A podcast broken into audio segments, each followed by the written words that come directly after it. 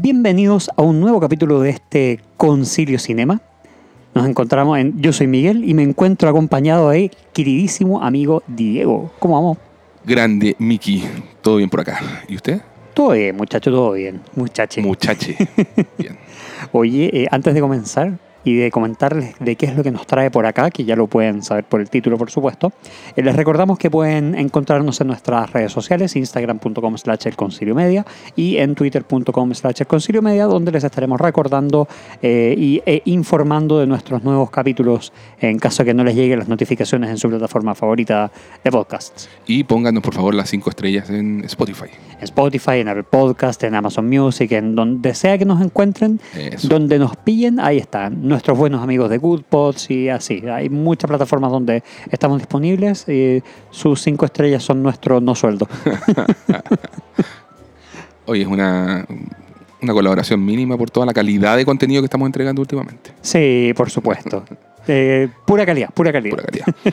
Oye, hoy día tenemos una película para conversarles que sería eh, lo más reciente que estrenó el director George Miller. Uno de tus directores favoritos. Sí, uno de los maestros.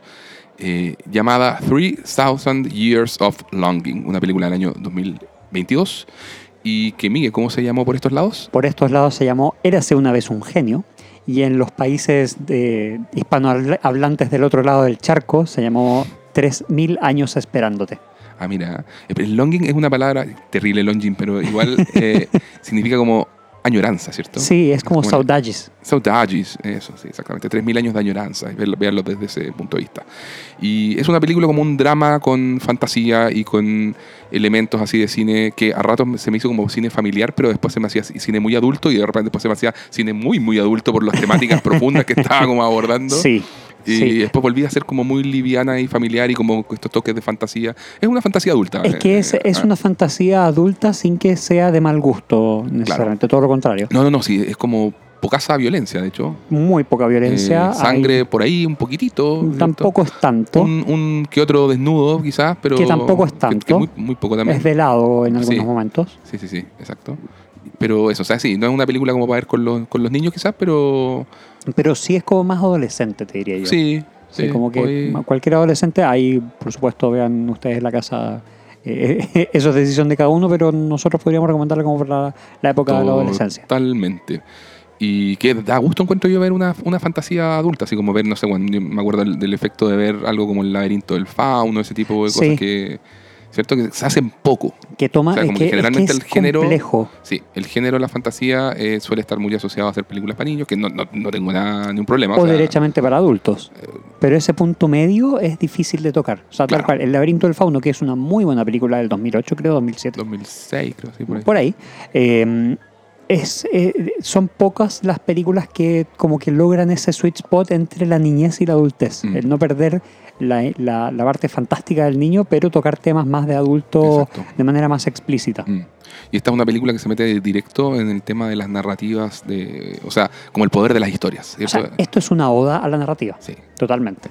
Totalmente. Pero cuéntanos antes de, entrar en materia, con, con nuestra ficha técnica. Nuestra ficha técnica de rigor, como decía, el director es el señor George Miller. Este es, este su décimo largometraje, veterano ya director. Yo creo que George Miller debe estar ahí como pushing 80s o pasadito, anda, por ahí. Sí. Fíjate que el señor Miller, director eh, australiano, es, era médico general.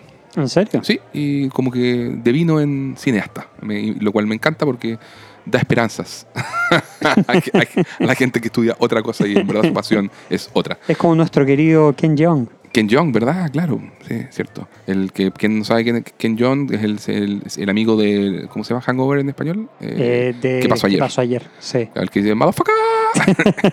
él, él, es Ken Jeong y él también es médico, por cierto, la razón y que devino en actor. Devino actor, exactamente. Claro.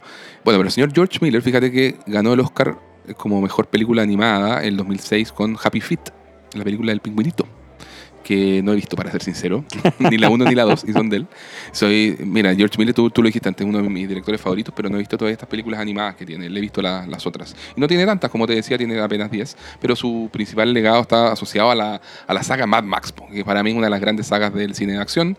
Eh, junto con las John Wick, después llegaremos a eso, Miguel, pero, pero, pero sí, la saga de Mad Max está ahí en, lo más profundo de mi corazón, sobre todo la segunda Mad Max, que es The Road Warrior, y la del 2015 que es Mad Max Fury Road, Furia en la carretera. Y esperamos con muchas ansias ahora en 2000, no sé si va a ser 2023 o 2024, la llegada de Furiosa. Uh, Furiosa, sí. con- Dicen que 2024. Ya, con Anya Taylor-Joy en el rol que en la película anterior ejerció Charlize Theron. y creo que Chris Hemsworth está ahí, parece como, no sé si de villano o qué, pero está, tiene un rol. Tiene algún rol por ahí. Claro, claro. Pero bueno, y volviendo al señor George Miller, tuvo otras cinco nominaciones en algún Él momento. también produjo Babe, Sí, el chanchito valiente. Dirigió la segunda. Sí, Sí, sí, sí, sí. in the City. sí.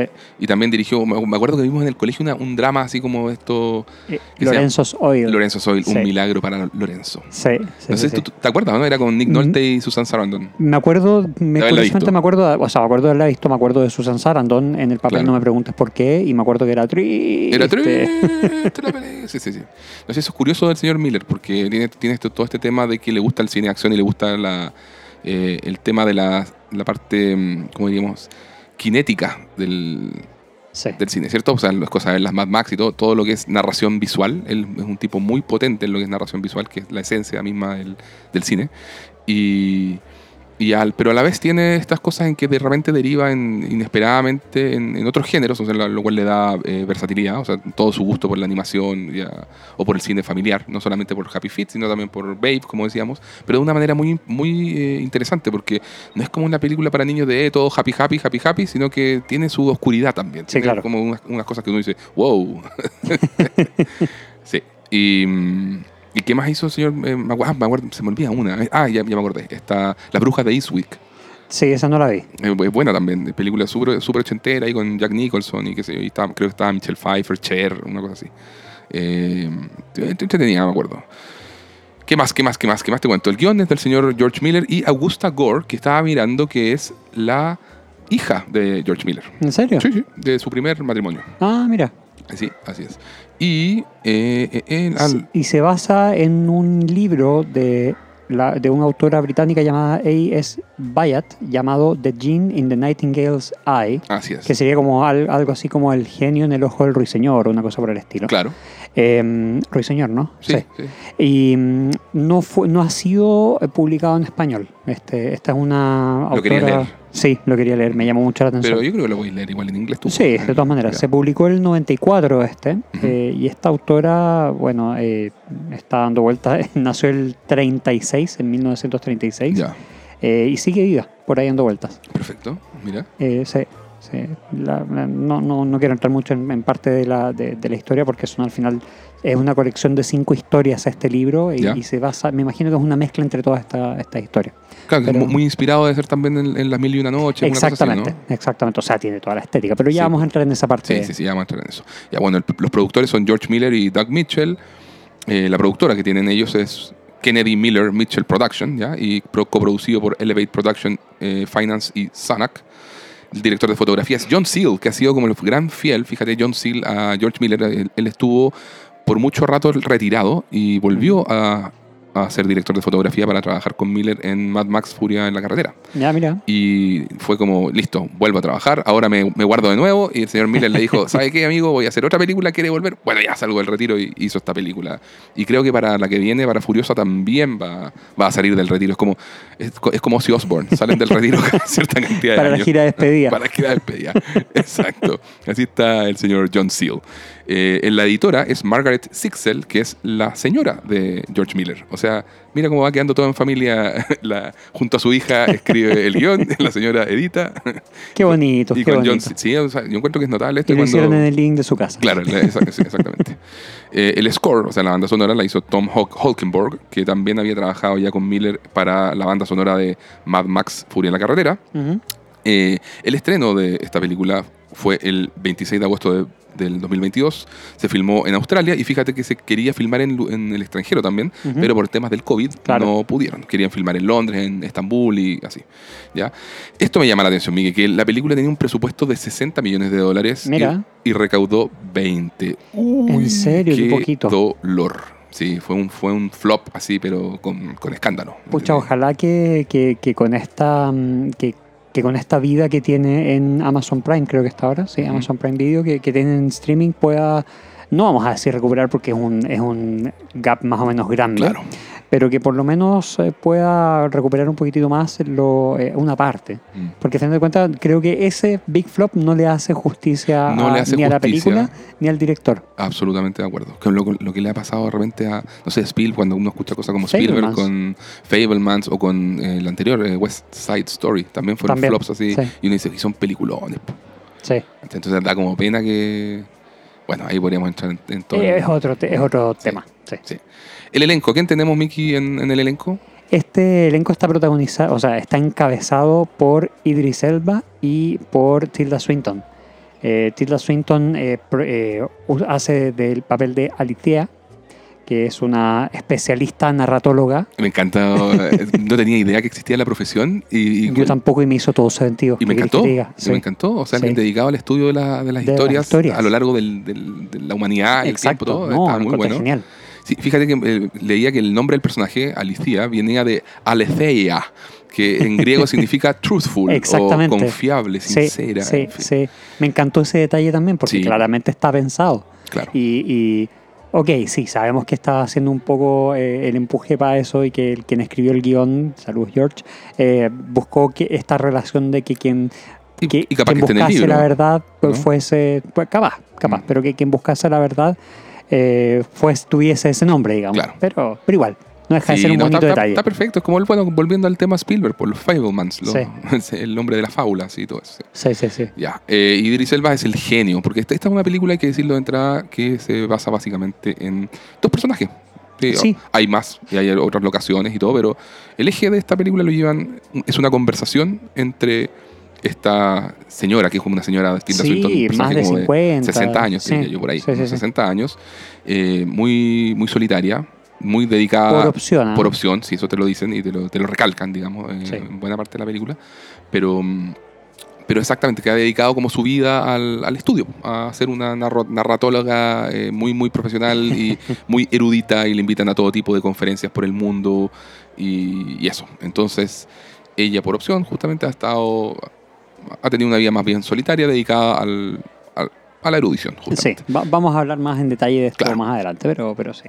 Claro, y, eh, y en el fondo el- la película gira en cómo conoce a este personaje que, que es un genio, así literalmente el genio de la botella, ese, ese es el personaje. Literalmente es. Literalmente es eso, es eso, el personaje que hace Idris Elba, eh, gran, grande Idris Elba. Tremendo, Sí. tremendo. Sí, y, y este personaje también eh, muestran cómo ha vivido desde la época del rey Salomón, de, de la reina de Saba, eh, y muestran eh, un poco que, que tiene, bueno, 3.000 años, y que han sido 3.000 años muy solitarios también. Muy, muy solitarios. Entonces, podemos ver como primer tema y primer tópico el tema de la soledad. De la soledad Yo en- creo que tenía más de 3.000 años porque estuvo solamente encerrado 2.500. Claro. La, la primera vez. Claro. Y después llegan como al 1.600, ¿te acordás? Que Sí. es la última que estuvo y ahí Sí. uno empieza a sumar para hasta la actualidad. Y Y así va. Sí, tipo- pueden ser más de 3.000 años, efectivamente. Pero, pero digamos, digamos son que... los, los 3.000 años son de añoranza nada más. Claro. Son de, de- de sole- de soledad así absoluta. Claro, bueno, y eh, a- aparte tenemos, tenemos otros personajes, pero son personajes que entran y salen de la Todos historia. circunstanciales, Sí, que son totalmente. parte de la narración que va ejerciendo este, este genio. Totalmente, quienes se llevan, quienes se llevan todas las palmas y quienes Mm. se llevan todo el peso de la película y, y están muy bien, eh, como que hacen muy bien sus papeles, siento yo por lo menos, eh, son Tilda Swinton e, e Idris Elba, Mm. pero totalmente. Sí. ¿Queréis contextualizar un poquito de cómo llegan a conocerse? Eh, dale tu Diego, dale tú. ¿Por qué? Te odio. no, ya está bien. Mira, Tilda Swinton, o sea, eh, Alicia, llega. Esto estamos solamente vamos a contar el principio de la película. No, no queremos spoilear nada ni, ni entrar a, a- a contar la película per se. Pero ella llega a Estambul a dar una conferencia, ¿cierto? Y, y bueno, y en, la- en- en el mismo aeropuerto, de hecho, de hecho ahí hay una, tra- una transición muy bonita que me encantó, así que son esos momentos visuales que, que uno dice, ah, Master at Work, señor George Miller, o, o su editora Margaret Sixel en este caso, porque no sé si te fijaste, pero como que las ruedas del, del, del avión aterrizando, pum, la- hacen un corte de una, una elipsis y pum, son las ruedas de las maletas que va Sí, llegando del aeropuerto. Ese tipo de genial. juegos visuales que son notables, De hecho, bueno, ¿viste cómo se llama el aeropuerto? ¿no? Aeropuerto Sherezade, Sherezade, ajá, Sherezade. maravilloso guiño. quien es la narradora de Las Mil y Una Noches. Claro, claro. Maravilloso. Sí, sí, sí, bonito. y, y ya en el aeropuerto se en- tiene su primer encuentro con un djinn. Ella, Sí. ¿cierto? Porque se le acerca, que es como una especie de criatura y a mí me recordó mucho como a los seres que usa Terry Gilliam de repente en sus películas, como Time Bandits y esa onda, que es como un ser pequeño, eh, calvo y, y que emit- emana calor. Y medio gordito. medio cortito, exacto, y como que le da a entender algo de los misterios de, de Estambul, Sí. no sé, y como que llega, en realidad como que le trata de llevar las maletas y se va, Sí. porque la, La llamaron y se va, Claro. desaparece. claro, y uno dice, bueno, y nadie más vio esto, ya queda como sorprendida, y lo vi yo nomás, entonces ya empezamos de, de partida a, a- a entrar en ese juego de si el narrador de ¿Es la historia es confiable o no, Sí. porque ella también nos dice en el principio que esta historia que va a contar está basada en una historia, Historia real, claro. pero que opta por contarla para que sea creíble como una Como si fuera un cuento. como si fuera un cuento. Que es notable. Sí, a mí, a mí me encantan esos, esos juegos también. Sí. Y, y después de esto, eh, te- nos muestran a ella que bueno, se, se queda en, en un hotel, que bueno, es el hotel donde Agatha Christie escribió... The, The Palm Palace, ¿Ya? que es un hotel que es donde escribió eh, Asesinato en el Oriente Express Eso. o algo por el Sí, estilo. sí, Eh, ella se quedó en la habitación 303, o eso es lo que nos muestran, Claro. por lo menos la 333, perdón. claro. Eh, está disponible para eh, hacer book, eh, para, para reservar ese hotel en, en Booking. Dicho sea de paso. ¿Te fijaste? Por serio? supuesto, me metí a ver en Booking porque el hotel es muy bonito. Ah, ya, ok. Por lo menos lo que muestran en, eh, en, en la película, capaz que no sea nada que ver. Porque como decías tú, en algún momento esto tenía planes de ser grabado en el extranjero y gracias a COVID fue todo en estudio. Sí, exacto, Eh, pero bueno, lo que, lo que muestran es que era un, un hotel muy bonito. claro. Pero bueno, prontamente ya tuvo este primer encuentro con un Jin sin, sin saber qué fue eso y eh, después te está dando una conferencia y tiene otro encuentro que se le aparece un otro Jin en, en- dentro del público porque ella justamente está como hablando en esa conferencia un poco como de la de la mitología y, cómo las mitologías a lo largo de la historia de la humanidad se van van quedando atrás, van quedando relegadas en la medida que el ser humano va eh, adquiriendo mayor nivel de conocimiento. O sea, la ciencia va avanzando y de- dice, y todos nuestros dioses y monstruos y leyendas van quedando obviamente atrás porque eran los que nosotros los seres humanos no- nos contábamos para poder explicar distintos fenómenos que no conocíamos y qué sé yo. Entonces, sí, pues ahí es donde están los dioses griegos, dioses romanos, Sí. qué sé yo, y todo el tema. Entonces, Perdón, era de Pera Palace. ya, ok. Y, y entonces ella está en, en medio de esta conferencia y, se la, y ve en el medio del público y se le aparece otro Jin que en el fondo como que le dice, eh, no me acuerdo, rubbish. es rubbish. Sí. Y como que ella se desmaya. Luego, Porque como que pasó- lo ataca. Sí, como que la ataca. Claro, pero, pero nada violento que, que se vea. No, Bueno, es como que le pasa, por, entonces- le pasa por encima, digamos, es un fantasma. Claro, entonces por así. eso nosotros podemos seguir pensando, narrador confiable o no. Sí, tal cual. Eh, pero está metido en este, ella está metida en, esta, eh, en, en medio de los misterios de, de Estambul, así que ya ha tenido estas dos apariciones. Y después paseando así por un bazar, se encuentra una botellita que la compra, eh, pregunta por la historia, no le saben decir mucho de la historia de la botellita. Claro, le dicen que ah, puede ser, le, le dicen puede ser una, no me acuerdo de qué estilo era, pero Ya. puede ser de este estilo hecho en los 1700 y Claro. algo. Eh, ¿Y cómo poder saber si es auténtico? Bueno, la sangre de los pulmones del soplador puede encontrarse dentro de la botella. Como que ese era el detalle que decían que uno decía, ok. Claro. Pero no, era una botella muy bonita, muy bonita de cristal, de, de este estilo particular, pero no tenía ni idea qué tan verdadera o no era. Claro. A todo esto so- solo nos estamos remiti- remitiendo a los primeros, no sé, 10 minutos de película. Ya, Entonces, bueno, estamos- 20. Yo creo que menos. Pero con suerte. Sí, con suerte. Si no hemos llegado todavía como al punto de partida que, donde la idea sería dejarlo un poco hasta ahí. eh, Claro. Sí, claro. La película de todo esto dura una hora 48, o sea. Claro, claro. Pero ya después en, en- ella en su habitación, ¿cierto? Como que mientras estaba limpiando la botella, ¡pum! Abre, la destapa y sale eh, el gin, el gin Elba. Exactamente. Sí, sale, sale Idris Elba y convirtió en un gin como en un tamaño familiar. Gigante, sí. Gigante, en un tamaño para, para que Ya. llene espacios. Y hablando como en helénico, antiguo, así Sí. muy, muy antiguo. Y ella, y ella, obviamente, como es una erudita, se comunica con él y qué sé yo. Y él, como es un genio, un genio, genio. Ajá, de verdad. De verdad, está viendo televisión, está, o sea, está la televisión encendida y aprende inglés así como en dos segundos. La vez la televisión, pues, como que se conecta a internet por el computador, como que dan a entender Verdad, que aprende verdad, verdad. en dos segundos el inglés. El, el idioma, claro. Y ahí empiezan a, conversar y, y en el fondo la- el, ya el punto de partida de la película es ese, que que él quiere, bueno, tú sacaste, esto es igual que las, eh, las historias de, an- de antaño, tú abriste la botella, tienes derecho ahora a tres deseos. Da una serie de reglas. eh, Claro. Parecidas a las del genio de Aladdin, digamos, pero eso, o sea, de partida dice, no, no, no existe esto de desear por un millón de deseos, ¿ah? Claro.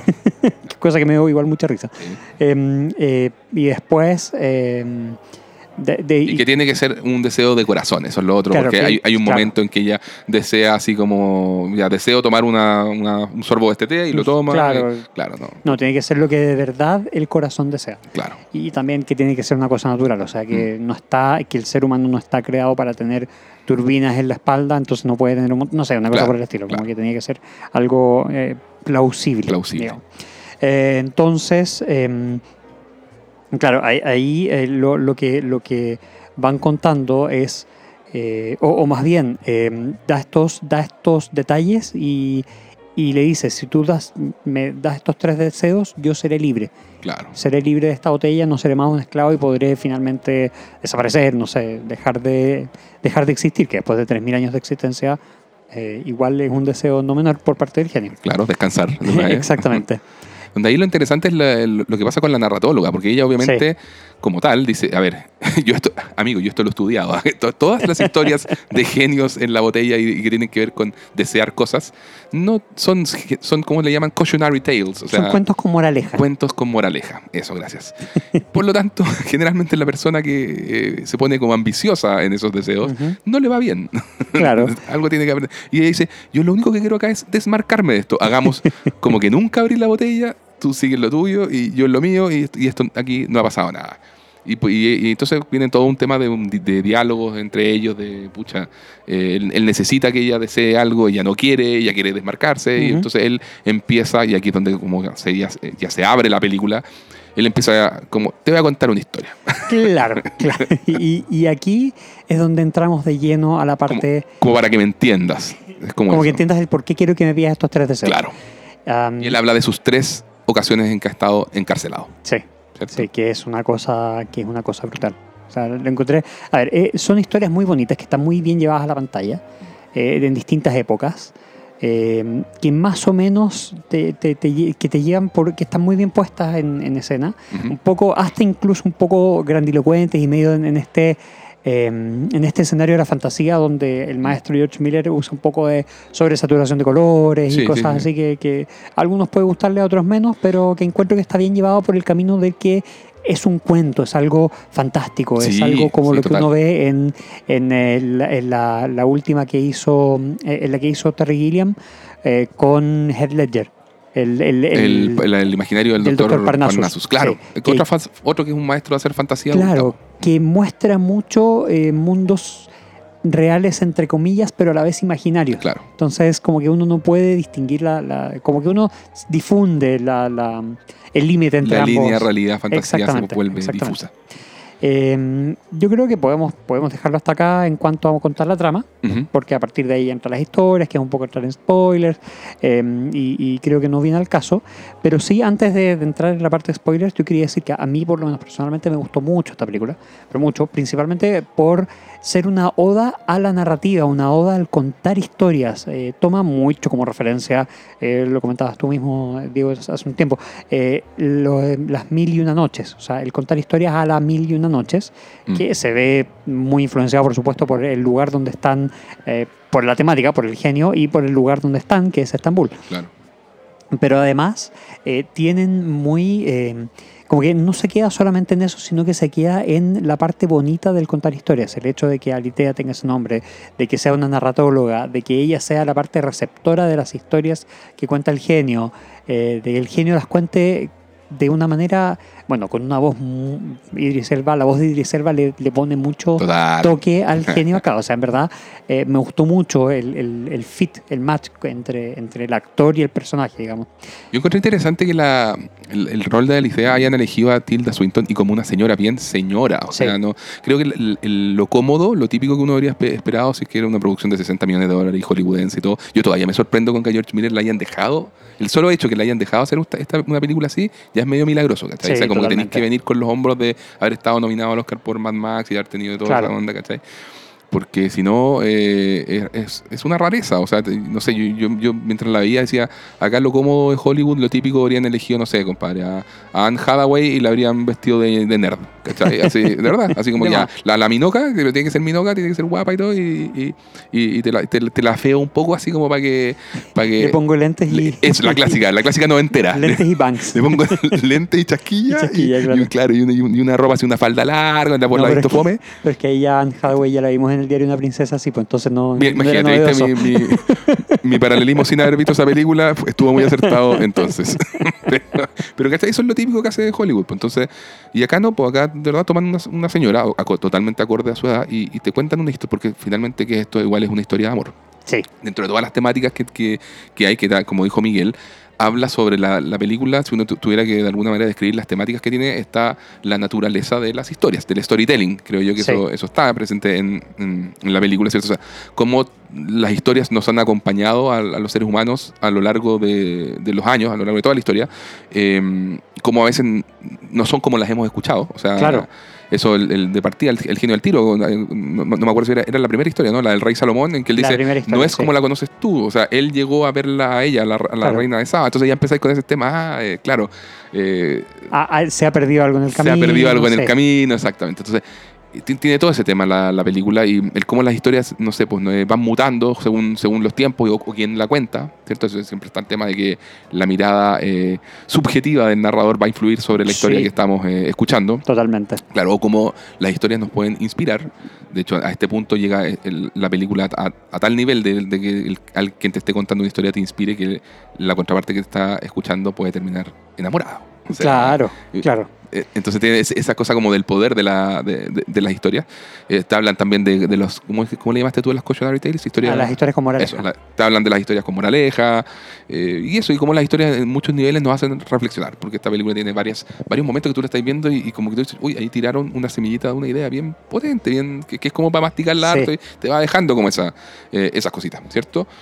Em, Sí, y eso, eso todo eso fue lo que a mí me gustó mucho de esta película. O sea, yo en verdad eh, la recomiendo totalmente eh, para una tarde, una mañana, bueno, en fin, para cuando quieran, pero Claro. la recomiendo totalmente. Es una hora 48 que no se hace larga, que puede ser un poco muy fantástica, pero... es eh, totalmente fantástico. O sea, pe- por eso te digo, sí, eh, quien esté esperando realidad, acá no hay, de partida porque es un genio. es un genio y que empieza a contar historias que eh, ocurrieron en el año, no sé, mi, mi año 1000. 2000 antes de Cristo. ya eso, yo. 2000 antes de Cristo, qué sé yo, y, eh, y que ya en aquel, la realidad que te está describiendo en ese entonces ya también está lleno de elementos de fantasía. A ver, cosas que me gustaron. Creo que George Miller, como decimos, es muy bueno en la parte visual.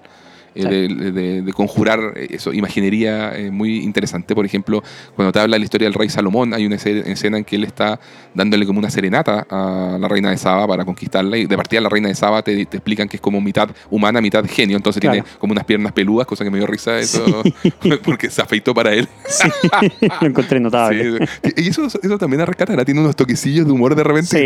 están muy buenos, muy, muy buenos. Me acuerdo hubo un momento en, en- lo que es una película en general va con, con un, no te digo un tono serio, pero va, pero, pero no sé, tampoco es así como todo el rato humorística, pero de repente, pum, así como que cae un chispazo de humor muy, muy simpático. Me acuerdo un momento que, en que, en que eh, habla del tema de haber estado encerrado 2500 años y, y- y ella le dice al genio eh, algo así como, oh, 2500 años, bueno, me imagino que será un momento para ustedes como los genios que pueden así como eh, descansar mucho. y, don't sleep. los genios no duermen. Sí. O sea, la, la espera tiene que haber sido insoportable. po. Sí, de hecho te preguntan, ya hiciste lo primero, bueno, los primeros 100 años odié mi historia o, o odié el estar encerrado. Claro. Es como los primeros 100 Los años. primeros 100 años, compadre, 100 años.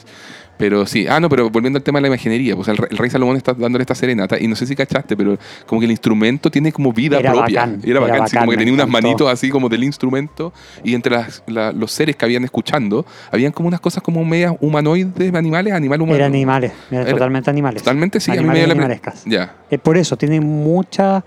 No, es bacán, es bacán. Tiene, Sí. tiene mu- muchos temas muy creativos y que claramente eh, no fueron realidad, comillas. sí. Un, de hecho, una de mis escenas favoritas es que, es que cuando aparece como un, un ser, que eso también me, me gusta, que no es que te tiene que ent- entrar a, a sobreexplicar todo. Si tú, el tipo dice, no sé, un ifris, y tú dices, "Oye, ¿qué crees que está un ifris? Bueno, búscalo si no sabes. po". Sí, po. no te lo tiene que estar explicando.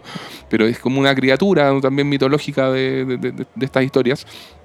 Y, y, se- y que- y que como que al genio lo bloquea, le bloquea su actuar. Y, y es una escena bien bacán en que como esta criatura, no sé, como que se le cae la cabeza y la cabeza se transforma como en un insecto y, yo, yo estaba así como pensando en la cosa de John Carpenter. así.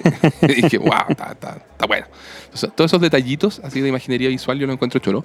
Ahora, igual eh, me, me pasa que él, siento que tampoco, la- el- a ver cómo decirlo, este, este uso de los colores saturados, como dices tú, a ratos, no, no era un tema de los colores, pero ni de la puesta en escena, pero, pero a ratos me pasó que el, el- el CGI, el- lo- los efectos visuales, no, no- no me encantaron mucho, que digamos. O sea, me, me cachai así como que el, Sí. el CGI de PlayStation a mí, no, a mí un poco me saca eh, en ese sentido. Siento que si una película así la hacía ahí hace 30 años, no sé, usted tenía que hacer una cosa media Lawrence of Arabia, ¿cachai? Así de- Es que yo creo que en parte eso se vio limitado por, puede haberse limitado por el por COVID. el COVID. O sea, que hubiesen querido ir a filmar de verdad algún Es que desierto, hacer cosas mucho ahí. más de efectos prácticos. Si es así, ok, en- en- entiendo.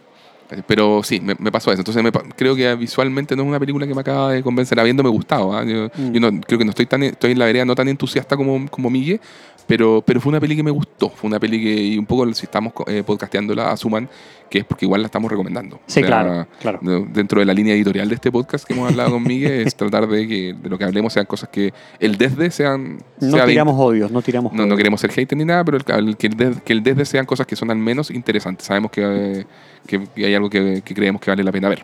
Entonces, Claro.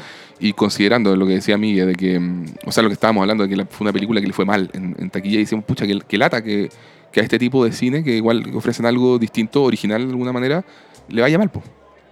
Sí, no, totalmente. Total, totalmente. Sí, creo que merecía más. Lamentablemente, pucha, eh, hay varias películas que siento que merecían más de, en esta que fueron grabadas. eh, que fueron grabadas en, en pandemia. Eh, de hecho, nosotros vemos esas referencias con las máscaras. Claro. Eh, porque hay, una conferencia, esta, la, de- la de Estambul, en el auditorio, y mucha gente estaba con mascarilla. Entonces, Ah, cierto. Y de hecho, no, no- te muestran en una parte así el de Swinton también paseando con, mascarilla. mascarilla. y todo, Sí, así, a comprar y todo eso. sí. Entonces, eso, y eso es algo que no te lo explican porque se da a entender Claro. que estamos en esta época, eh, que estamos inmersos en esto, pero qué diablos, aquí está. Y yo creo que no tuvo tanta difusión porque, dado que hubo muchas películas que fueron producidas en este periodo que eh, estaban apuntando a grandes estrenos y que fueron postergadas por ello, eh, no se encontró simplemente el espacio y George Miller no debe haber querido que el estreno de esta película se juntase con el estreno de Furiosa. O sea, de haber Claro. querido tener los años suficientes para poder dedicarse exclusivamente a Furiosa, que va a ser eh, lanzada el próximo año. Entonces, seguramente algo de eso hubo. Y por eso tal vez está buscando una segunda vía en el streaming, creo yo. Eh, yo Sí. creo- y creo que vale mucho la pena, la verdad. Oye, otra idea visual que, que me gustó mucho de la película tenía que ver con eh, cuando querían, por ejemplo, ocultar objetos dentro de las botellas. Qué bonito Eso es bonito, ¿no? Sí, muy bonito. Cómo se derriten las botellas, sí. los libros, eso, los libros. No, si, si- tiene, tiene ese tipo de... Son, son detalles. Sí, A mí, a mí me pasó que en, líneas generales la, la peli gustándome y todo, creo que lo que menos me... me- o sea, me, me gustaron como muchas ideas de la película y el planteamiento de muchas cosas. Me gustaron los temas que tiene, creo que tiene cosas, ideas muy profundas. Eh, Hay varias conversaciones en que hablan ya no solo de la, de la naturaleza de la- del storytelling, ¿cierto? De la narrativa, sino que también de, del amor, Sí. ¿cierto? Va, va- va muy ligado del a eso amor, de la sociedad, de, de la sociedad, del- de, la historia de la humanidad, de la soledad, toda la razón, Miguel, sí. sí. No, sí tiene como hartas, hartas ideas que van quedando ahí en el... Es, y- y- es bien mela, o sea, al final de cuentas, Tiene un muy tono fantástica, melancólico. es muy melancólica. Sí, sí, tiene muy un- melancólica. sí. Sí, Y, y hacia lo que decanta también es melancólico, ¿no? Es una- así Totalmente. como una, una, una uy, happy, happy, happy historia de amor. y No, todo. pero no te deja allá. pensando en muchas cosas relacionadas con eh, el, el ser individual, el ser Sí. como un colectivo, el cómo encaja uno. eh, en fin, hay, hay hartos temas que son bien entretenidos y que están tocados de una manera, siento yo, muy sutil. Mm. Y, y, sien- y estando tocados de esa manera muy sutil, eh, porque tampoco te la sobreexplican. O sea, no es como que ahora te vamos a hablar de la soledad, punto uno, punto dos, punto Claro. tres, sino que las historias, que son historias muy entretenidas, que te hablan de ambición, que te hablan de, de- de lujuria, que te hablan de codicia, que te hablan de un montón de Y cosas. que son historias bizarras también. po. Son historias súper bizarras, pero a la vez cautionary tales, o Sí, sea, sí. totalmente historias como Moraleja, que es algo que el personaje, que Alicia dice, Claro. oye, pero me estás contando puras historias como Moraleja. Bueno, eh, todo ello lleva, eh, lleva aparejado algo más, porque en estas historias en particular, a diferencia de las de las mil y una noches, que por sí misma traen la moraleja, esta Ya. trae y se ve la perspectiva del narrador, que el narrador es el genio, y se ve esta parte, se ve cómo el genio sufrió en La cada una de estas claro. historias, porque fueron cada una de estas historias, incluyendo la historia principal que nos convoca, tiene eh, su propia eh, su propio nivel de, de longing, su propio nivel de Eso, añoranza, su propio nivel de sufrimiento. Claro, de hecho uno podría decir que, por ejemplo, dentro de las, él habla de las tres veces que lo, enca- lo, lo encarcelaron justamente porque lo que está buscando es que ella, ella lo entienda y que Claro. él ah, tome el- la decisión de hacer un deseo, con lo cual lo pueda liberar. Y, por ejemplo, la primera, que estaba el rey Salomón y Espérate, la reina de Saba. vamos a entrar en, en terreno spoilers ya. No, no, no, solo quería tirar el, Ya, dale. quería tirar la idea nomás de que al final es una historia como de celos. En lo que termina pasando. O sea, como que lo que lleva a que él termine encarcelado tiene que ver con los celos. Creo que la, creo que la segunda. La segunda un, no, no sé, una historia, es- esa es la de él y la de la de Guthrie, o Kuthra, o la de la esclava, que la, la, de la esclava Claro, que quería que el, el hijo del sultán se enamorase de ella. verdad, que ahí, ahí me dio risa porque ahí sale el sultán Suleimán eh, y Sí. estuvo muy popular aquella teleserie Sí. turca por estos lados. el sultán Suleimán. Y ese es el sultán que aparece acá. po. Entonces, es divertido. Y está también Hurrem, que era una de sus concubinas, Sí. su favorita. to- Sí. Todos esos personajes están acá. Y están, está, está esta chica también, que está enamorada del príncipe, papá, la conspiración interna, que no, no vamos a entrar a como spoilear mucho, pero finalmente él termina como, eh, de alguna manera, eh, o estoy, estoy spoileando mucho. Yo te diría que ya estáis Sí. spoileando. Bueno, sí. entonces, ¿le, le damos nomás, Miguel? Eh, en resumidas cuentas, la recomendamos. Sí, Véanla, una hora 48. Eh, vean, si tienen hijos adolescentes adelante, hijos muy chicos de repente no. Bueno, igual es a criterio de ustedes, Sí, pero. porque a- aparecen la- la- las señoritas talla XXXL eh, Desnudas. Sí, hay desnudos, hay un poco de violencia. eh, Poquito, no sé si hay malas palabras, creo que no. No, y alguna frightening image por ahí. Sí. Imágenes que, que pueden ser un poquitito. Nuestro, nuestro eh, Nosotros somos, el, somos el comité de el censura. en este comité, el momento. comité calificador Somos del el concilio, MPAA. el, el- ¿cómo se llama? el comité de calificación del concilio, Eso. que es el CCC, sí. lo califica como para mayores de 13. claro. Está bien, está bien. Bueno, así que sin más, Diego, encamínanos entonces al área de... Spoiler uppercut. Bueno, entonces, te- eh, redondea la historia, lo que estabas contando. pues, eh, Eh, no, no, no. O sea, lo que digo, la- el primer encarcelamiento tiene que ver con, con celos. Creo que el segundo tiene que ver con. eh, no sé, como un- es, es como un medio. Bueno, hay una historia de ambición detrás y todo, pero ya el momento en que lo encarcelan, eh, que tiene que ver con que. Bueno, él, él terminaba hecho una, una especie de, de, de- de espíritu. Había perdido Sí. su forma de. como un- no, no, de, física. Había en- perdido la en forma la segunda física. historia. En la segunda sí, historia. sí, sí, sí, por- porque en el fondo él le da dos deseos a esta esclava Claro. eh, y, y, ¿Cómo se llama? Y en esto, y, y estaba esperando el tercero para poder salir él. Y esperaba que el tercero, porque él se metía como dentro de las intrigas políticas y qué sé Mm, yo, sí. le decía, sálvate, sálvate, pide el deseo para salvarte. Y ella no le hace caso. Hay un tema de eh, obcecación, empecinamiento, testarudez, como quieras llamarlo, eh, de, de la, de la chica que tenía que ser el, el- el deseo de mi realidad es perfecta, no Sí. quiero que cambie nada y yo no voy a hacer nada para que cambie, lo que termina resultando en su perdición. Claro. Em, y. ¿Cómo se llama? Y Entonces, como no pide el tercer deseo, y- pasa el tiempo y él y empieza su a perder. botella queda y su botella queda O sea, ahí. el destino de ella termina amarrado al destino de él, Exactamente. el del genio. Y eso él dice, Exactamente. o sea, esta- que el hecho de que esta chica no haya cumplido sus tres deseos me fue haciendo que yo perdiera fuerza física. Y que ella no existiera Terminé- más. Ella no existiera más, claro. Y yo, eh, él, él quedó así como un espíritu de alguna manera en el aire, tratando de que alguien encontrara esta botella que quedó perdida como debajo de una baldosa, en- Exactamente. un baño, Sí. en un baño turco, literalmente, así como una cosa así. y, eh, y por 100, siglos, no 100, sé. 100 parte, Sí, un par de que- siglos. Sí. Sí. porque después se saltan como al 1600, así cuando Creo dice... que en ese momento era, era, ponte tú, si mal no recuerdo, habían sido como 100, 120 años después, Claro. una cosa así. Claro, y dice donde, claro, lo encuentra un niño, que ese niño acaba siendo también un sul- una especie de sultán, creo. Sí, era. Era pero era muy guerrero y Eh, acuérdate que también era, era medio. Medio, medio genie, medio Sí. sí, sí. Sí. Claro, y por eso podía tener como sentir la presencia del Claro, todo. claro. Y que también tenía las piernas peludas. Y que también tenía las piernas peludas, exactamente. Y el hermano de él, que esto es lo gracioso, porque él cuenta la historia como, bueno, increíble, como, él- como dice, como mi destino termina atado a un fetiche, dice como una cosa muy particular. Claro, porque en el fondo está este hermano que es que es el guerrero, que es el que termina siendo el sultán, el que hace grandes conquistas. Pero que es un sediento de sangre brutal y, Claro. y, de- y acá, pues, después de que no hay más guerra, borracho. Borracho totalmente porque Claro. no podía saciar esa sed de violencia, Mm. sino con violencia contra sí mismo. Claro, pero hubo un tiempo que tenía a un storyteller del cual fue muy, muy amigo, porque Sí. eh, lo cual me imagino, y ahí lo que yo pensaba mientras veía esa- ese, momento, decía, esto es como, esta- como, como estar viendo tele con piscola. Como era lo que le gustaba él, mientras tomaba, que alguien le contara un cuento. Claro, un cuento entretenido, porque si no le contaba un cuento entretenido lo mandaba a matar. Claro. Bueno, y el hermano de él era un tipo que era medio niño, seguro que dan a Sí. entender, y que tenía un fetiche con... eh, Las señoritas triple, eh, no, XXXXL. Sí, muchas XL, Muchas- sí, muchas- totalmente. Le, le- le gustaban la- la- las Mientras- niñas robustas. No, y es notable la descripción ahí, es como descubrió que la expansión, a mayor expansión de la carne, mayor nivel de placer. Qué, qué delicado. delicado. Qué delicado. Forma de- sí. Claro, y la cosa es que una de estas chicas termina encontrando el, el baño turco este donde estaba escondida la... la- En una escena muy graciosa porque se resbala y como es grandecita, Se cae y parte la piedra, parte la baldosa, y ahí encuentra la botella. claro. Y ahí muestran también, ¿verdad? Esta chica no hace ningún deseo. No, se, Mentira. se asusta Se asusta y hace un solo deseo, que desaparezca y vuelva al fondo del mar. del Bósforo, sí. Sí. Exacto. y ya, por lo cual, por eso te digo, ahí qué, qué dirías tú? Termina encerrado como porque él también tiene una responsabilidad en esto de que ella se asusta, porque también él como dice, fui muy ansioso Fue como muy en decirle, desesperado, claro. fue muy desesperado en, en- en decirle, tienes que venir un deseo, tienes que-", y ella se asusta. Entonces qui- quizás la primera vez fueron sus celos, la segunda vez fue esta como ansiedad. O sea, es que la, la, segun- la primera vez fueron sus celos que le, le hicieron salir de esta de, de- del amor lujurioso que él tenía por la reina Por la de Saba. reina de Saba, claro.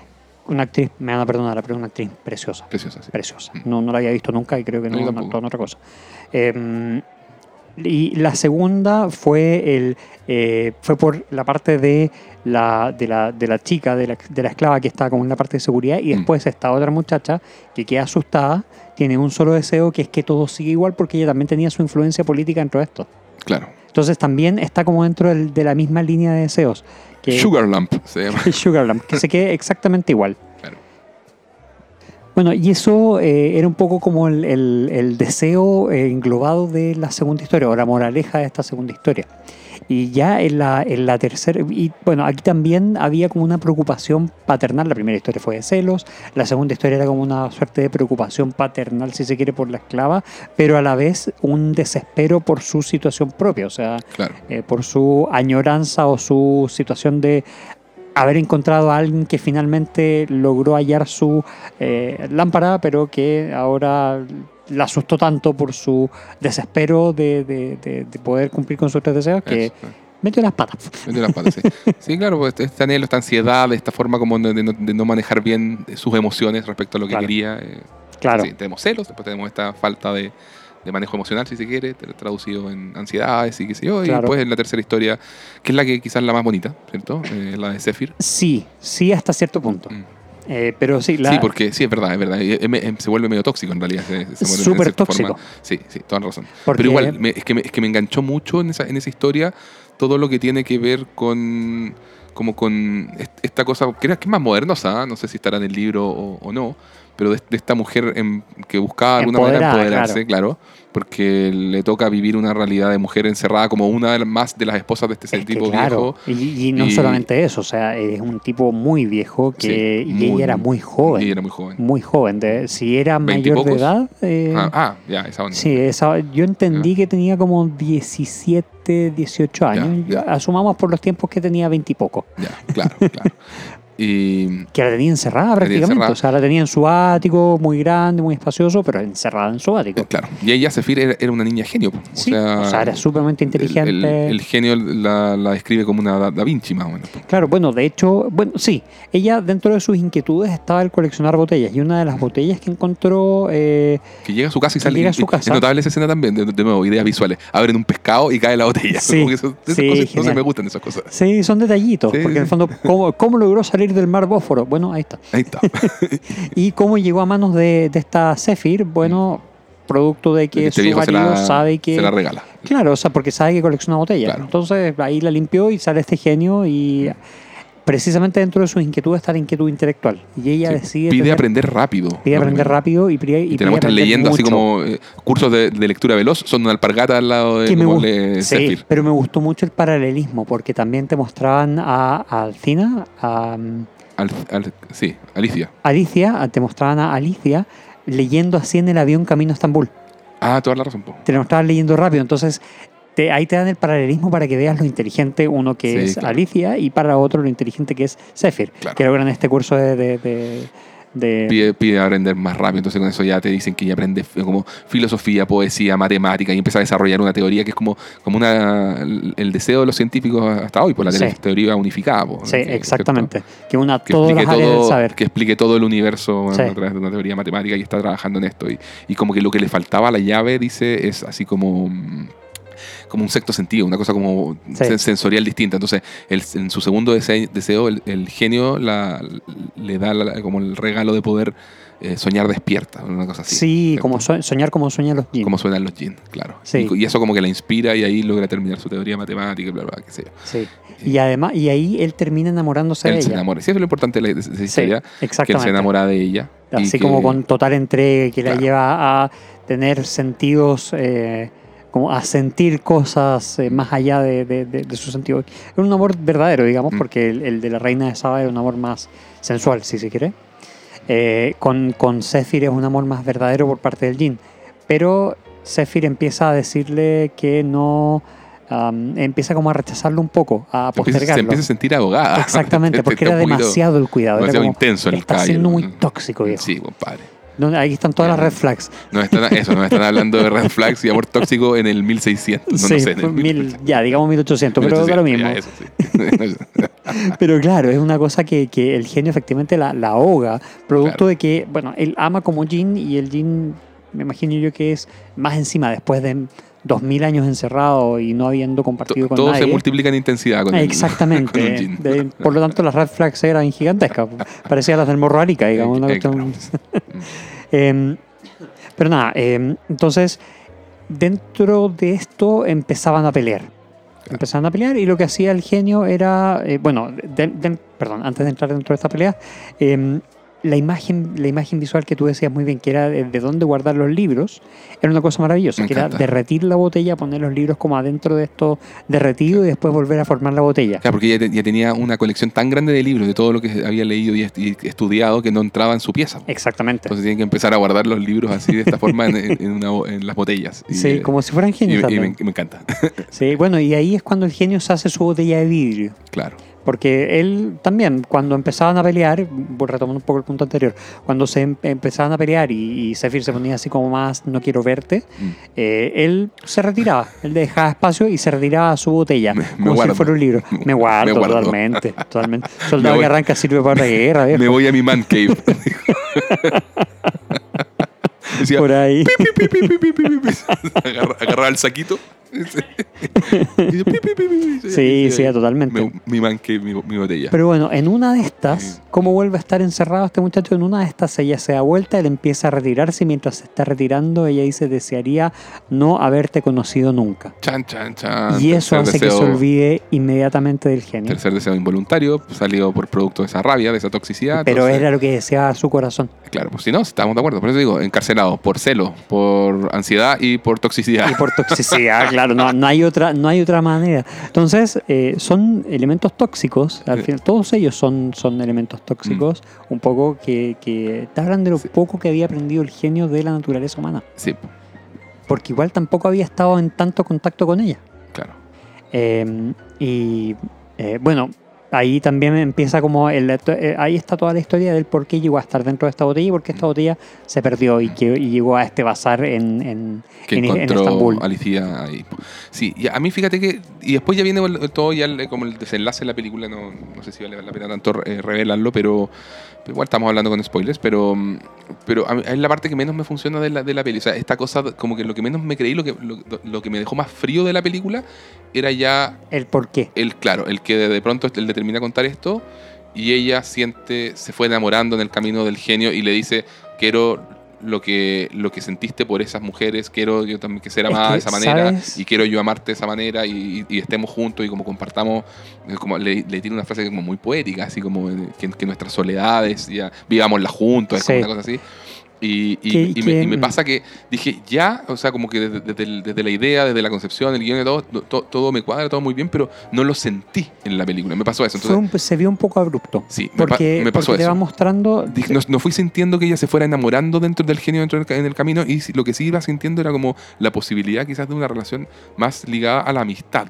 Ujú. ¿cachai? Entonces creo que si la película hubiese apostado por eso, por ese tipo de relación, me habría funcionado muchísimo más. El, Pero sabes el- que. el desenlace hacia, hacia, el- hacia la historia de amor quedé como medio... Pero, pero por otro lado tengo sentimientos encontrados por el hecho de que digo, puta, qué bonito. Esto como, como decíamos al principio, no, me- no me tuviste que poner a la minoca, sino que me ponía a la señora ya de 60 años, ¿cachai? Sí. Teniendo una- un- enamorándose de un genio. Lo encuentro, lo encuentro original, lo encuentro ella interesante, estuvo- lo encuentro bueno. Es que ella, ella estuvo casada. Sí, pues, en la ella historia de ella perdió estuvo. un hijo. Claro. Te van a mostrar todo esto. eh, su marido la engañó. O, o Sí, sí. no sé, no, no me quedó tan claro Sí, si la sí, sí, engañaba la o si engañaba. tenía una nueva relación después. No, no, no, se la engañaba. Ella llega en el taxi y los ve pasar. Ah, ya. La- la- ¿Cachai? bueno, la, engañaba. Entonces ella Y que y él, en el fondo como que a las razones que adujo fue como tipo, eh, puta que... mm, me enamoré yo de mi carrera, era, verd- era mi verdadero amor. No, no, él- lo que él dijo, él, él le la explicación que le da a ella es de tipo, puta, es que eres muy fría, como que no, no, estáis, no estáis conectada como con tus sentimientos y no sé qué, ¿cachai? Eso, porque era muy estudiosa y orientada a eso y, de- y él se sentía como desatendido, qué sé yo, ¿cachai? Entonces, Sí, que, bueno, que no se justifica, pero igual puede ser. no, lógico, si son de las cosas que terminan pasando con la... Lo que pasa es que lo que no se justifica es, Sí, claro. es la forma nomás. Sí, Pero claro. bueno, el- eh, en fin, eso ya, ya es otro. Sí, es harina de otro otro tema, sí, costal. exactamente. Ahí nos faltan varias picoras. Claro. Bueno, eh, estamos- a ver, esto lo estamos grabando con un cafecito. un cafecito. Eh, eh, claro, a ver, sí, pues, en- entiendo el punto. A mí también me parece, me parece un poco abrupto, porque siento que le faltó un poco de desarrollo Sí. al, al, al- A a, la las sensaciones de ella respecto a lo que le estaba contando. Claro. Porque claro, te muestran toda la, te muestran toda la parte y también por otra parte siento que fue sumamente egoísta, que te lo van a entender después, pero que fue sumamente Sí. egoísta de parte de ella, de Alicia, el hacer ese deseo. Porque Sí. mal que mal, el tipo te viene diciendo, viejo, yo no quiero ser un prisionero, quiero que pidas tus malditos tres deseos Claro. para yo perderme en el olvido, digamos, para irme al, al, al Re- Realm of the, Ge- of of the the Jeans. jeans, claro, irme a, a los mi realidad, viejo. Sí, me, sí. quiero ir, no, no tengo problema. Sí, Y, y resulta que esta galla le dice, quédate conmigo. O sea, claro. quédate conmigo y llámame como amaste a todas esas, esas muchachas. Porque al final Mi todos deseo tienen un es tipo eso. de... Mi deseo es ese. ¿Estás segura? Sí. Ok. Em, ahí se dan algunas otras cosas, se dan algunos otros temas. De hecho, ahí sabemos que los jeans también tienen, eh, están formados por algún tipo de electromagnetismo. Ah, sí, pues un, un fuego sutil, dices. ¿no? Cosa, sí, que claro. parte de la... que nosotros, los humanos, estamos formados del polvo, De polvo. y que los Mm. jeans están formados de un fuego sutil, Sí, parte de lo cual es el electromagnetismo. claro. Y se van a vivir a Londres, uno de los lugares con más fuentes de electromagnetismo de este planeta. Claro. y, ahí, y ahí fíjate que también me, me pasa que no sé si...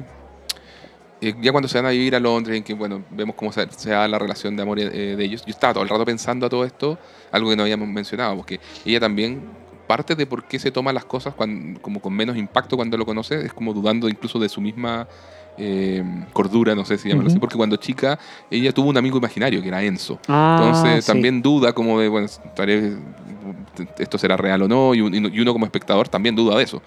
Pero después Claro. en una de las escenas de Londres, en que él- como él la había acompañado, ella presenta a- al Jin a sus vecinas. a sus vecinas. Entonces ahí uno dice, ah, era, era real. Y sí, y todo esta- este, este tema con las vecinas también fue una cosa media rara que... ¿Tuviste que una de las vecinas era una de las viejas de Mad Max Fury Road? by the way? Sí, pues, Notable, ¿ah? sí, sí, sí, Notable. una de las mothers. Sí, era Sí. una de las madres, la más bacán de todas. sí, sí. Y que, pero aquí tenía un papel muy de mierda. Son bigots, son Sí, una- unas señoras mayores y muy intolerantes, muy que, claro, han estado un poco, muy poco en contacto con otras formas culturales y Sí. por ende como que le cuestionan a ella el por qué haces esto de pegarte estos viajes y, y todo ese esfuerzo que haces por entender otras culturas cuando podrías estar como entendiendo la nuestra y dedicado a la nuestra y Make Britain Great Make- Again. Sí, todo muy great, make and great again. Y sí, y no, dice, oye, sí, ellos son distintos nomás, ellos, así como Sí. todos los externos, ellos. Esa chusma. Esa chusma, básicamente, claro. Entonces, sí, ahí, co- ahí como el que, el que quería decir la película con todo, abordando todo el tema del, de la que- Yo intolerancia. creo que era un escape humorístico nomás. No sé, no sé, Era porque también me fíjate que también me fui en el rollo de si, de si el, el hecho de que ella justamente es narratóloga y un poco el conocer historias y, y lo que nos están mostrando, que son historias de otros lados muy lejanos del mundo respecto a, a- a nos- a nos- a nosotros. eh, eso, pues es que justamente pues, el leer o el estar expuesto a otras culturas, a otras narraciones, también te hace de alguna manera más tolerante, te, te- te- te- te permite conocer más de otras realidades y te permite por ende como abrir la mente y no, y no ser tan Mira, interesante. cerrado, no, no se me, no se me ocurrió eso. lo interpreté por ese lado como sumándolo, juntándolo con el lado de que ella es narradora y que ¿cachai? Pero, pero sí, dije- igual- dije, igual no sé si me... Si, me, si, Si se cierra, si será mucho simbolismo, si Es- será. que como eh, cuando quería- que- o, o cuando querías abordar mucho, pero... ¿cachai? Me Igual, mira, igual tiene Puede sentido ser. Mm. lo que dices. Eh, y hoy día me preguntaba, eh, está, hoy día vi eh, Robin Hood, la versión de Russell Crowe. Ya, Eh, no la he visto. Da lo mismo. Eh, eh, honestamente, la película es lo de menos. El- el- lo, que, lo que me interesó fue de. el- em, como que me puso a pensar el por qué nosotros conocemos de Robin Hood y del bosque de Sherwood y del pequeño Juan, independiente de todas, de todas las adaptaciones que han ocurrido a lo largo de la historia. Pero por qué nosotros, eh, desde niños, sabemos de Robin Hood, de Guillermo Tell y, y de, como comillas, superhéroes de la época medieval Claro. de la cultura eh, eurocentrista. Y es porque son historias a las cuales nosotros estamos metidos e imbuidos, así como de las mil y una noches, y, y Aladdin y los 40 ladrones, y todo ese tipo de cosas. son- Alibaba. Ali- Alibaba y los 40 ladrones, o el mismo Aladdin, o eh, en fin, son es bonita esa parte de las historias, de cómo nosotros vamos sabiendo de otras culturas y de otras partes Mm, y, y abriéndonos al mundo desde chiquititos con cuentos que nos van contando. O sea, porque nosotros Sí. sabemos de piratas. claro. No sabemos porque vimos eh, a Jack Sparrow dando vueltas y fue el primer, primer contacto que tuvimos con piratas. Nosotros ya sabíamos de, bueno, de, del pirata Garrapata, de Barba Azul, de, eh, no sé, pues Sandokan, de Sí. ese tipo de cosas. Yo me acuerdo cuando chico, mis viejos me tenían en la casa una colección de todos esos cuentos, toda esta historia que estás contando tú, pero en versiones como simplificadas para, Para niños, niños, así sí. como de 15 páginas tienen que Y con dibujo, dibujitos sí. y cosas así, pero qué maravilloso porque todos estos nombres e historias a, a- a un cierto nivel, efectivamente las vengo escuchando desde que tenía 4 o 5 años. po. Claro, o sea, desde que tú tienes memoria, tienes eso incorporado y eso Sí. es una cosa que es sumamente valiosa. Mm. A- a- esto a raíz de lo, de lo, que, de lo que tú decías, y, y independiente, e independiente de que eh, sean señoras mayores o qué sé yo, creo que es súper valioso y aquí va mucho lo que le rescato al valor de esta película del tema del amor a la narrativa, del amor a las Sí, historias, sí. de hacia dónde apunta con eso. Yo un poco por eso, eh, por más que haya parecido abrupto, en general me gustó esa parte del mensaje. No, a mí, a mí también, esa es la parte que, que a mí me, que a mí me gustó también. O sea, creo que, pero creo que el corazoncito de la película, que iba ligado justamente quizás esta, a que fluyera esta historia de, de amor, que no- ni siquiera vale la pena tanto decir cómo No, termina, No, ¿para qué? ¿cierto? No. Pero que, que igual es interesante, ¿ah? en todo caso. Porque, pero, a, a mí me gustó el final, de hecho Sí, lo encontré súper bien llevado y un poco Sí. hasta uplifting, si Mm. se quiere, pese al tono melancólico de la película que- que hablamos. rato. melancólico y, es un poquito old school a, a, a, Totalmente, cagar, sí, porque, totalmente. O sea, es George Miller en su juventud contando una historia. eh, claro. no a los ochenta y tantos años, no el 2023. El tipo está, estaba parado fácilmente en los ochentas contando la historia. Es sí, como de ese estilo, sin ser mora- tan moralista. No, no es tan moralista y justamente... el- sin dejar de ser moralista. by sí, the way. sí, sí, O sea, no, sí, tiene- lo- tiene lo- es como que lo tiene, pero está matizado. Sí, ¿no? Sin, Sí, sí, sin sí. que sea una cuestión dulzona, así que tú digas, empalagoso. Exactamente, no, no, no, es como, no es como el que te comiste el tarro de manjar entero. Claro, pero uno siente que las narrativas hoy en día, sobre todo cuando se habla de amor y estas cosas, hoy en día son mucho más de tipo, oye, es una, es una opción, es una opción entre tantas. Si tú quieres vivir en pareja, si tú quieres eh, El poliamor. eh, poliamor, si estar tú solo, estar- exactamente. Como como que sea. uno ve las narrativas hoy en día y van hacia, hacia ese lado. Y acá hay algo mucho más old school de justamente tratar como el hecho de que la, de que la soledad, la única manera de combatirla es la vida en pareja. Entonces, esa, que esté ese, ese tema de, de fondo y que en el fondo te den a entender que ella tiene como esta carencia y que igual en el fondo quiere estar emparejada, es una forma o muy... quieres sentir esa emoción. O quiere sentir esa emoción, sí. claro. Que igual ya la sintió, pero que como que quisiera sentirle, volver a sentirle igual. Me parece que va en una línea bastante más... Sí, pero acuérdate que el aftertaste que tuvo ella de esa de ese, de ese experimento, de esa No, fue malo, fue malo. obvio Entonces sí. de repente quiere algo más. No, por eso te digo, pues, pero, pero recae en esa, en esa línea de, de- de Sí, ver las cosas. sí, sí, sí. Ahora, Entonces, bueno, bueno. por eso te digo, a mí, a mí la- la- las cosas que me hicieron un poco ruido fue ese, como mensaje de, de la película por ese lado. Y El amor heterosexual. El amor heterosexual, como diría el amigo, eh, te lo resumo así nomás. Y, pero me gustó mucho, lo, lo- lo- me, gustó, me gustaron ciertos temas. El- también tengo sentimientos encontrados con la parte visual, por lo que decía, a ratos muy de PlayStation y en otros ratos sobre, oh, que la raja la idea de la botellita que se derrite y guarda. Entonces tenía como esas cosas encontradas. es, es lo que te digo, yo creo que eso tiene mucho que ver con eh, las circunstancias Puede- en las que puede fue ser. O sea, yo Puede no tengo pruebas, pero tampoco dudas. claro. Me gustaron las ideas osadas que tenía, pero digo que, que interesante escuchar una historia de una narratóloga como protagonista de, de- de historia y todo. Entonces creo que en, en líneas generales el señor George Miller vuelve a ser igual una, una historia, una película que vale la pena ver, porque Y creo que, yo creo que va a ganar su culto. a puede futuro. ganar su, su Sí. apreciación entre fans Sí. justamente de- del cine de fantasía, Sí, si son- sí. si fantasía ¿Sabes adulta y todo. Me recordó mucho, eh, en cierto sentido, no tanto por lo que trataba ni por la parte visual, sino por el amor a la historia de Mm. La Princesa Prometida, Sí, sí, y me, me pasó lo mismo. que es una película que a mí me encanta. Me encanta. No, o sea, yo creo, Miguel, la princesa prometida, eh, cuando... Vamos a hablar de ella este año. Sí, ¿cierto? Eso es garantizado. Si hablamos de clásicos del cine, yo creo que ahí hay uno que, que hay que Sí, abordar. eso es garantizado que lo vamos a hablar. Aunque no hablemos de nada más, vamos a hablar de La Princesa Prometida. Sí, es cierto, es cierto. Indubitably. Indubitably. Inconceivable. Ya bueno. Entonces, nada, te- tiene como esa, tiene, me, me recordó mucho al cariño por las historias que, tiene, que muestra esa película. Esta misma está ahí, en la Sí. parte del trato de la fantasía. No es tanto para niños como La Princesa Prometida, pero sí tiene que ver con todo lo demás. Y creo que con eso podemos ir cerrando ya en Sí. nuestro, nuestro capítulo de hoy. I have to agree with that. Así que nada, recuerden que nos pueden encontrar en nuestras redes sociales. Muchas gracias por escucharnos y acompañarnos hasta acá.